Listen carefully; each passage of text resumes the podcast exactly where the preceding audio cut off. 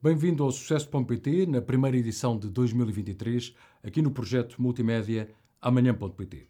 Esta semana vai saber como o Ricardo Costa está a dinamizar o grupo Minhoto, fundado pelo seu avô, a partir do negócio de instalações elétricas e que evoluiu para a liderança na montagem dos equipamentos de segurança eletrónica e também para a área da formação, entre outros negócios. Este grupo familiar fatura 64 milhões de euros, emprega mais de 250 pessoas e aposta em mercados como Espanha, Marrocos, Brasil e Camarões. Ricardo Costa lidera também a Associação Empresarial do Minho, não esconde os mais recentes obstáculos que já teve de ultrapassar, na empresa e a nível familiar, e convido a ver como reage às críticas que lhe fizeram por ser o pioneiro de departamentos de felicidade nas empresas. Tudo isto a partir de Braga. Ricardo Costa, quais é que são, em síntese, os fatores críticos de sucesso deste grupo? O fator crítico de sucesso são as pessoas, eh, e mais à frente seguramente podemos falar sobre elas, mas acima de tudo foi a diversificação que nós fizemos a partir de 2004, porque durante quase 50, 50 anos a empresa só, só, teve, só existiu uma empresa e a partir de 2004 diversificámos as áreas de negócio. E hoje eh, a segurança eletrónica, que só começou nesse, precisamente nesse ano, 2004, tem uma preponderância muito grande e corresponde a cerca de 75% do nosso volume de negócios, mas a área da formação e da consultoria, a área dos audiovisuais, a área do desenvolvimento de casas inteligentes, a área dos descartáveis médicos, que foram áreas que nós fomos acrescentando ao longo do tempo, desde 2004 até muito recentemente terminou com o Quanto Custa, eh, onde nós adquirimos uma participação, eh, foi essa diversificação que permitiu eh, ultrapassarmos fases mais complicadas, como foi, por exemplo, aquela crise que se abateu entre, no mundo, mas especificamente em Portugal, no setor da construção civil, e tendo em conta que a nossa empresa inicial era uma empresa que só trabalhava para o setor da construção civil, na área das instalações elétricas, se não tivéssemos diversificado a seu tempo as áreas de atividade do grupo, seguramente hoje não estávamos aqui a conversar. Portanto, depois das pessoas, a diversificação eh, que nós fizemos eh, de áreas de negócio e também de áreas geográficas. O facto de hoje estarmos em Portugal, em Espanha, nos Camarões, em Marrocos e no Brasil também revelam que foi importante esta diversificação geográfica de novos mercados, quando uns são mais afetados por determinada circunstância, outros respondem melhor. Mas há áreas em que, do ponto de vista da caracterização do modelo de negócio, há áreas em que tens empresas que são, no fundo, de intermediação Uh, posso estar enganado, sim, mas há outros que são claramente de fabrico, Sim. por exemplo, na domótica. No caso das casas inteligentes, da dita domótica, nós preferimos chamar-lhe casas inteligentes, porque o termo domótica foi caindo um pouco em, eh, em desuso e as pessoas começaram a não perceber e a, e a diabolizar a domótica, mas sim, aí nós temos todo o desenvolvimento dentro, dentro de portas eh, e é um fator também eh, distintivo do, do grupo e foi algo que nós procuramos ali por 2015, onde nós só tínhamos empresas de distribuição, onde nós basicamente vendíamos o que outros desenvolviam e não controlávamos todo o processo eh, foi quando apostamos na, na Touch, uma empresa que estava sediada em Chiang Mai, eh, na Tailândia, e onde nós fomos lá eh, adquirir primeiro uma parte e depois, no passado três anos, adquirimos a totalidade do capital e trouxemos o desenvolvimento todo para Portugal. E é uma das empresas onde nós mais apostamos para, para o futuro, porque de facto, com tudo o que se vive neste momento na área da eficiência energética, a Touch tem soluções muito, muito interessantes. E, acima de tudo isso, nós conseguimos controlar a aquilo que, que sai para o mercado e acabamos por, uh, por ser uh, um pouco inovadores naquilo, nas soluções que apresentamos a esse mesmo mercado. E neste momento, do ponto de vista de saúde financeira, como é que, em menos de um minuto, como é que está o grupo? Felizmente está, está bem. Uh, nós, nas várias a IBD, que hoje é a empresa mais, eh, mais forte do grupo, como eu disse, que representa cerca de 75% do volume de negócios de todo o grupo, eh, através das, dos processos de fusão e de aquisição que nós fomos fazendo desde 2018, eh, tem uma saúde financeira muito boa e que permite que as outras empresas que também são mais recentes e que onde é necessário fazer mais investimento possam ser alavancadas não só pela banca, mas também com alguns capitais próprios da, da própria IBD. Isso permite-nos encarar o futuro com, com tranquilidade. estamos a falar de que patamar de, de valores neste momento? Nós, a faturação do grupo ronda aos 65 milhões de euros, com cerca de 250 pessoas, sendo que a EBD representa cerca de 52 milhões de euros de faturação. Uh, portanto, depois temos a AV Pro que ronda aos 3 milhões, temos a Energia que ronda aos 2 milhões, a Touch esperamos chegar este ano a um milhão de euros, mas também é a empresa onde as margens são mais significativas e, portanto, temos aqui um equilíbrio. A Academia Bernardo da Costa foi um projeto que começou em 2011, onde no início era só para dar formação das áreas que o grupo trabalhava, mas que hoje já tem mais de 27 áreas certificadas pela DIGERT e tem trabalhado muito na formação modular, na formação de desempregados de longa duração. Portanto, hoje o grupo, felizmente, nas empresas que, que, existem, porque também já tivemos projetos que abandonamos ao longo do tempo, como foi a BC Moçambique, como foi a Angola, como foi Cabo Verde, como foi a EX, foi uma spin-off da Universidade do Minho, eh, também era na área do desenvolvimento, que, que, decidimos abandonar, mas as empresas que hoje estão ativas são empresas onde nós pretendemos, nos próximos 10 anos, consolidar uh, o negócio. Olhando um bocadinho para trás, o negócio no fundo começa com o teu avô com uh, instalações elétricas? Instalações elétricas de apoio à construção civil e algo que hoje em dia não se fala, mas bobinagem de motores. Era uma área muito importante da empresa em 1957 e até 2004 foi a única empresa que existiu, sempre na mesma área de negócio, com as instalações elétricas a ganharem preponderância sobre a bobinagem de motores, eh, muito, sempre baixa tensão, eh, sempre de apoio à construção civil, também por isso é que sofremos tanto eh, quando, isso, quando veio a crise em 2008, 2011. E Braga uh, sentiu muito. Braga sentiu, porque Braga tinha, penso eu, oito das maiores 20 construtoras do país. Uh, e ficaram muito poucas. E nós, eh, posso dizer-te que ficamos sem 95% dos nossos clientes em 2014 e ficamos sem muito dinheiro, se calhar um ano e meio de faturação ficamos sem o receber. Eh, portanto, esse facto foi o momento mais difícil para mim enquanto, enquanto líder, enquanto gestor. Foi de facto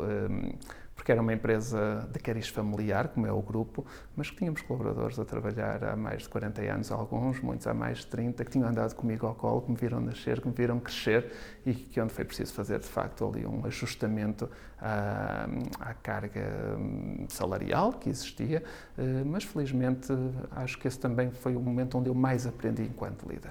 foi o momento de assumir responsabilidades, de dar a cara. Fui eu próprio que negociei todas as, uh, as indenizações, todos os acordos. Foi tudo por acordo, não houve nenhum advogado no meio. Uh, e ainda hoje a maior parte deles continua a ir aos nossos uh, eventos, às nossas festas, quando nós comemoramos o aniversário do meu avô.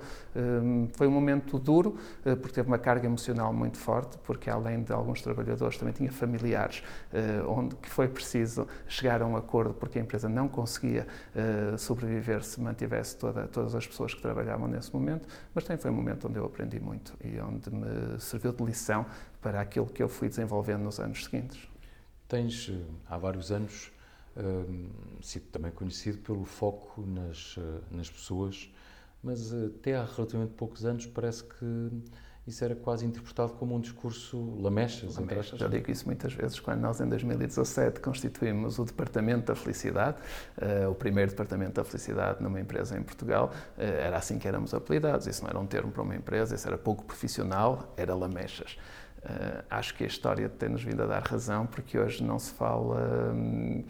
em quase em mais nada do que equilíbrio vida pessoal, vida profissional, flexibilidade laboral, bem-estar em contexto organizacional, felicidade em contexto organizacional, atração de talento eh, e por isso veio demonstrar que estávamos, estávamos certos, que demos o passo correto, porque de facto temos tido um, uma rotação de pessoas baixíssima nos últimos 10 anos e isso é também um fator distintivo. Por isso é que eu disse quando me perguntaste qual é o fator distintivo, são as pessoas. A forma como nós olhamos para as pessoas e a forma como as pessoas se unem quando é necessário, nos momentos mais críticos, nos momentos mais difíceis, como foi, por exemplo, este que atravessamos na pandemia e onde nós saímos da pandemia bem melhor do que aquele que entramos. Isso só é possível porque há aqui um win-win numa relação eh, empresa-trabalhadores eh, que é de facto benéfica para ambos. Há momentos em que é a empresa a investir nas pessoas, a reconhecer o trabalho das pessoas, a proporcionar as melhores condições e um bem-estar, saúde e segurança, e há momentos onde, é as, onde as pessoas se unem e dão aqueles 10, 20, 30% extra que permitem com que as empresas ultrapassem os momentos mais difíceis.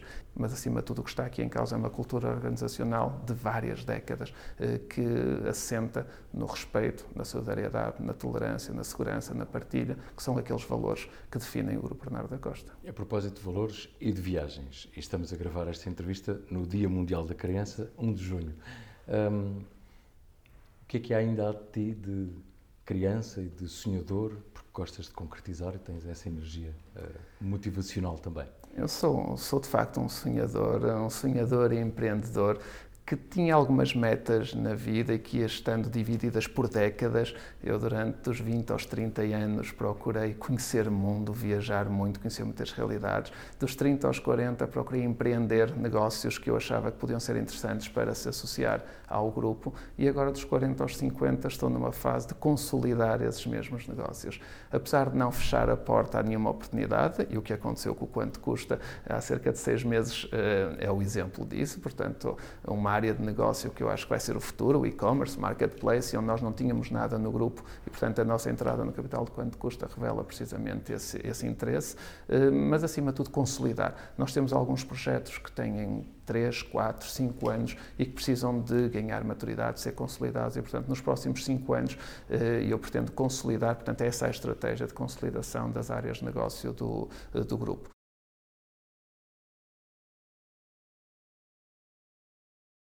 no formato uh, do sucesso.pt, sim conseguimos, como é que conseguiste ultrapassar uma adversidade, podem ter sido várias, obviamente, mas, por exemplo, a adversidade uh, da perda do teu irmão? Através das pessoas, através de, de um núcleo familiar muito forte que eu tenho à minha volta, mas mais uma vez veio ao de cima tudo aquilo que para mim são as pessoas e eu digo muitas vezes às vezes perguntam-me porque esta, esta relação, este networking, esta rede. Porque eu simplesmente trato as pessoas como pessoas eh, e acho que não há segredo nenhum. E depois, nos momentos mais difíceis, nós temos as pessoas a darem-nos apoio quando nós mais precisamos. E ainda não está ultrapassado, uh, ainda é muito recente, só passaram cinco meses. Uh, aqui um contexto muito diverso, profissional, pessoal, uh, empresarial, uh, que tem que ser ajustado. será um processo para ir ultrapassando ao longo do tempo, mas acima de tudo vou ultrapassando com o apoio daquelas pessoas que me são mais próximas, seja na minha família, seja no ambiente empresarial e seja no grupo de amigos que fui criando ao longo da vida.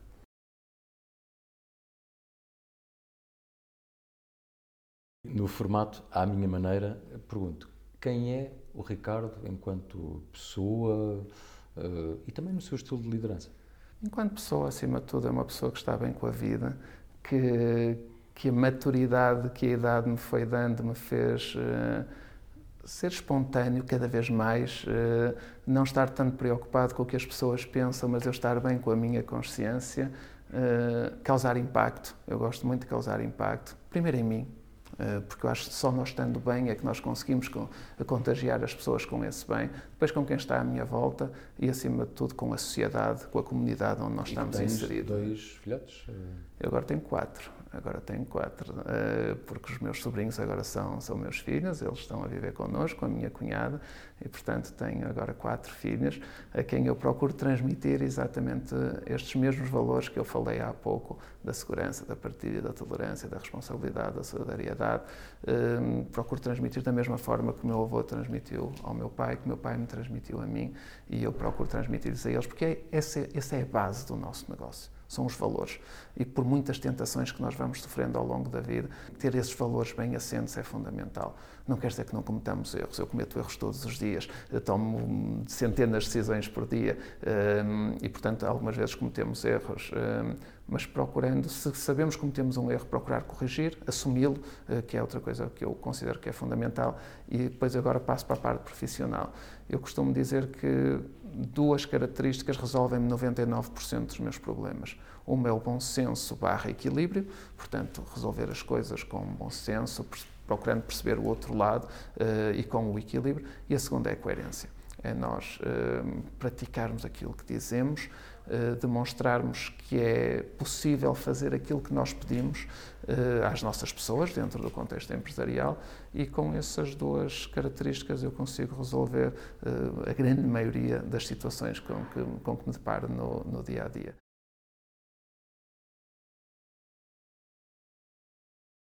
Na rubrica Portugal 2043, eh, como sabes, nós começamos a assinalar a contagem decrescente para os 900, 900 anos de Portugal, enquanto Estado-nação eh, mais antigo, com fronteiras definidas da, da, Europa. Enquanto cidadão, ainda por cima enquanto dirigente associativo, quer na AEMINHO, quer uh, também na, na, na CIP, um, ehm, como é que vês ou como é que gostarias que o país estivesse nos próximos 20 anos? Eu tenho dito muitas vezes, eu acho que nós temos, eh, estamos num momento único e num momento decisivo para onde nós queremos chegar daqui a 20 anos. Temos tudo para daqui a 20 anos Portugal estar no pelotão da frente da Europa e não a ser ultrapassado como está a ser ultimamente eh, pelos países que mais recentemente aderiram à União Europeia. Uh, temos pessoas, temos conhecimento, temos localização geográfica e todos estes desafios que estão a acontecer neste momento relacionados com a transição digital, com a transição energética, com esta nova revolução industrial ligada à inteligência artificial, Portugal pela primeira vez tem as condições para poder liderar estes desafios e estas transições. Falta-nos, acima de tudo, ter referências políticas, ter líderes eh, que percebam e que tenham uma visão até 2043 e que essa visão não se limite nos ciclos políticos, que normalmente são de quatro anos, quando não são antecipados, e que não sejam eleitoralistas. E, portanto, se nós conseguirmos ter um conjunto de pessoas que veja para lá de quatro anos, que veja até 2043,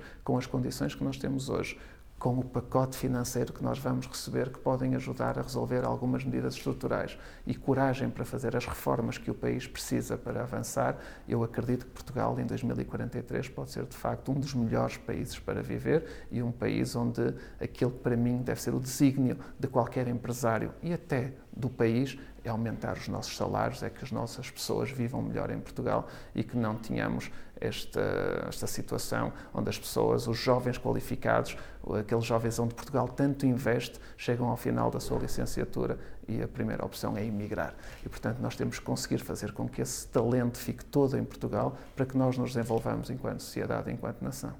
E no minuto, como é que estaria o grupo nos próximos 20 anos, no teu sonho?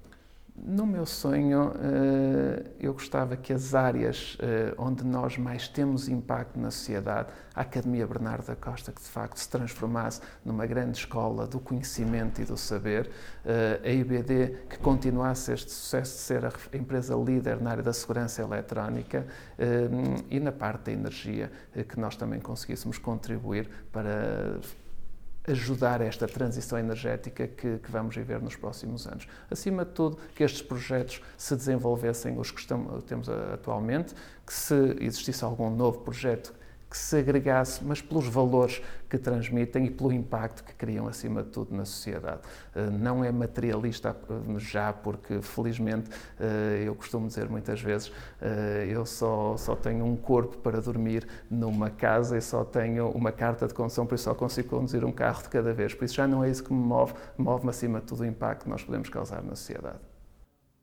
É tudo. Já sabe que pode ver e ler esta entrevista e o programa de casos de sucesso empresarial, que está de volta, agora no site e no jornal Sol. Basta procurar por amanhã.pt em várias plataformas e nunca é demais lembrar: o sucesso dá muito trabalho. Boa semana.